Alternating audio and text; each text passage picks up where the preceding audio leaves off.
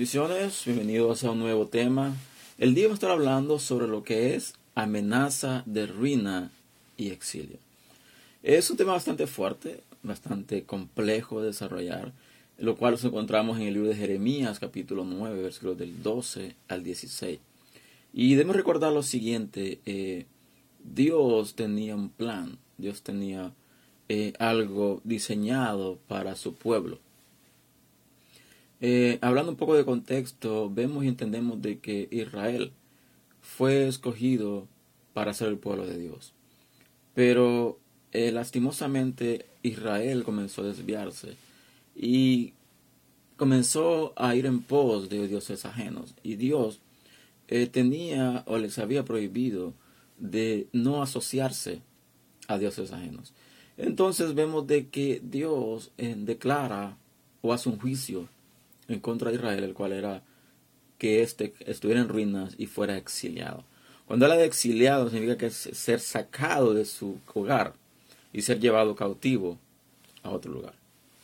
Así que vamos a ir a la palabra, eh, Jeremías capítulo 9, versículos del 12 al 16, lo cual dice lo siguiente. Dice, ¿quién es varón sabio y, y que entienda esto? ¿Y a quién habló la boca de Jehová para que pueda declararlo? ¿Por qué causa la tierra ha parecido, ha sido asolada como desierto, hasta no haber quien pare, quien pase? Dijo Jehová, porque dejaron mi ley, la cual di delante de ellos, y no obedecieron a mi voz, ni caminaron conforme a ella. Antes se fueron tras la imaginación de su corazón, y en pos de los, de los baales según les enseñaron sus padres. Por tanto, así ha dicho Jehová de los ejércitos, Dios de Israel, he aquí que a este pueblo yo les daré a comer ajenjo y les daré a beber aguas de hiel. Y los esparciré entre naciones que ni ellos ni sus padres conocieron, y enviaré espada en pos de ellos hasta que los acabe. Es un texto bastante fuerte, bastante Em, complicado en un sentido, porque debemos de aprender y entender el contexto, el contexto de lo que Dios está manifestando al pueblo de Israel por medio del profeta Jeremías. Eh, debemos de entender lo siguiente, nosotros como creyentes, nosotros como hijos de Dios, estamos viviendo una temporada diferente, estamos viviendo un tiempo diferente, relacionado o comparado con lo que era el tiempo de la ley de Moisés. Recordemos de que antes de la venida de Jesucristo a la tierra, todo se regía en base a la ley de Moisés, claro. Cuando hablamos del pueblo de Israel, cuando hablamos del pueblo que es el pueblo hebreo, cuando hablamos de lo que es los judíos. Y debemos de tener esto. El concepto hebreo viene cuando eh, comienza la descendencia de Abraham. Abraham vino a, su descendencia vino a convertirse en lo que es el pueblo hebreo. Pero cuando el, el Israel se separa en dos, se separa en la tribu del norte y la tribu del sur. La tribu del sur, que viene a ser Judá, viene a tomar el nombre de lo que es judío, porque que habla de los descendientes de Judá. Entonces, hoy en día, lo que conocemos como Israel, el, el Estado, el Estado político, está compuesto por las tribus de Judá y de Benjamín. Por eso se le llama judíos porque son descendientes de Judá. Eso es lo que es en el sentido del contexto. Entonces, en este momento vemos de que eh, todavía había una unión, pero aquí Dios amenaza, aquí Dios declara, aquí Dios eh, hace un juicio en contra de Israel, lo cual dice de que serán llevados al exilio. Y vemos de que Babilonia viene a llevar em, cautivo a lo que es Judá. Entonces vemos de que Dios utiliza a alguien ajeno al pueblo de Israel. ¿Para qué? Para llevarlo cautivo. Y aquí donde dice, dijo Jehová, porque dejaron mi ley, la cual di delante de ellos, y no obedecieron a mi voz, ni caminaron conforme a ella. El, lo que ocasionó el enojo de Dios fue de que el pueblo de Israel no siguió su ley.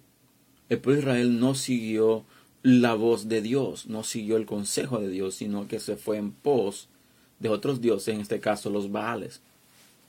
Entonces, si traemos este contexto o este texto a nuestra vida actual, vemos de que debemos de aplicar la palabra, debemos de aplicar la Biblia a nuestra vida, debemos de eh, escudriñarla, debemos de estudiarla, debemos de aplicarla a nuestra vida. ¿Para qué? Para que podamos seguir caminando rectamente.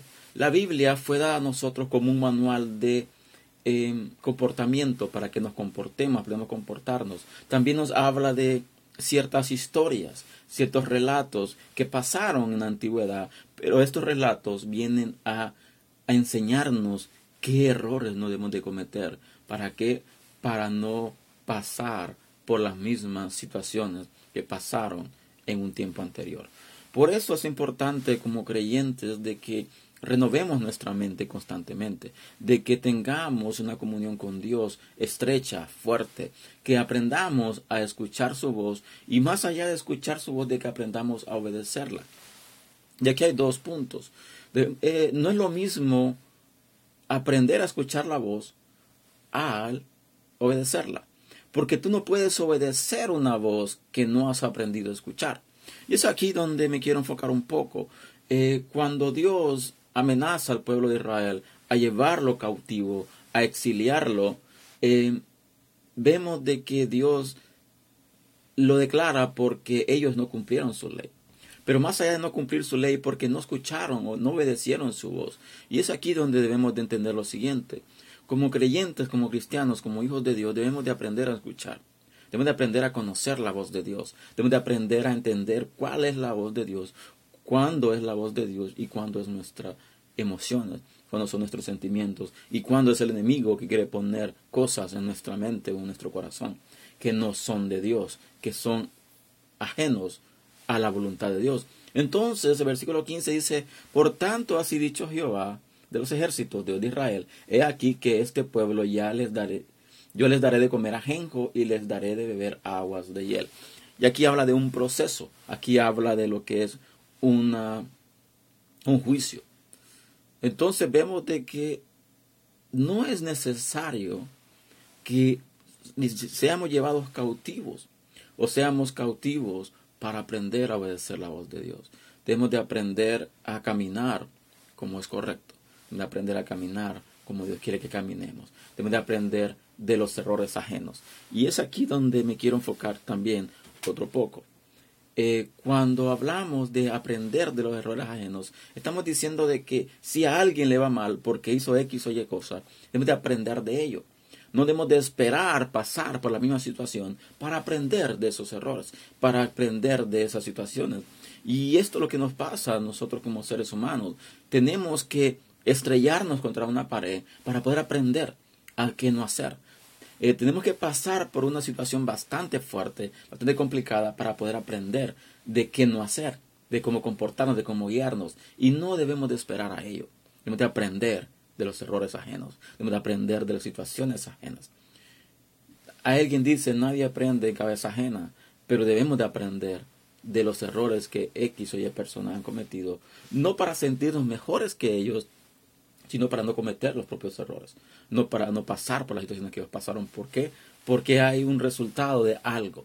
El pueblo de Israel fue llevado al exilio por no haber cumplido la ley, por no haber obedecido a Dios y por haber ido en pos de dioses ajenos, por haberle dado la espalda a Dios, ido en pos de dioses ajenos. Y muchos dirán, pero entonces, ¿qué clase de Dios es ese? ¿Es un Dios sometedor, un Dios esclavizador? No. Porque si basamos lo que es a la relación entre el pueblo de Israel con Dios está hablando de su pueblo, está hablando de su linaje. Entonces nosotros como hijos de Dios venimos a ser obedientes a Dios. ¿Por qué? Porque Él es nuestro Padre.